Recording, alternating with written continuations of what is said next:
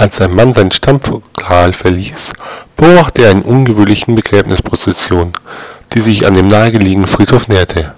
Am ersten Sarg folgte im Abstand von 15 Metern ein zweiter. Hinter dem zweiten Sarg ging allein ein Mann mit seinem Pitbull, gefolgt von 200 Männern. Der Mann konnte seiner Neugier nicht widerstehen. Er näherte sich respektvoll dem Mann mit dem Hund. Ich möchte mein Beileid aussprechen und Sie sind sicherlich traurig über den Verlust. Ich weiß, es ist sicher nicht angebracht, Sie zu stören.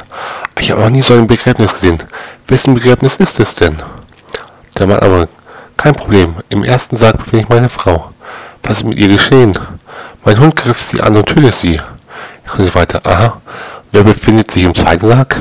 Der Mann antwortet, meine Schwiegermutter. Sie versuchte meiner Frau zu helfen, als der Hund auch sie tötete. Kann ich mir mal den Hund borgen? Okay, aber stellen Sie sich bitte hinten an.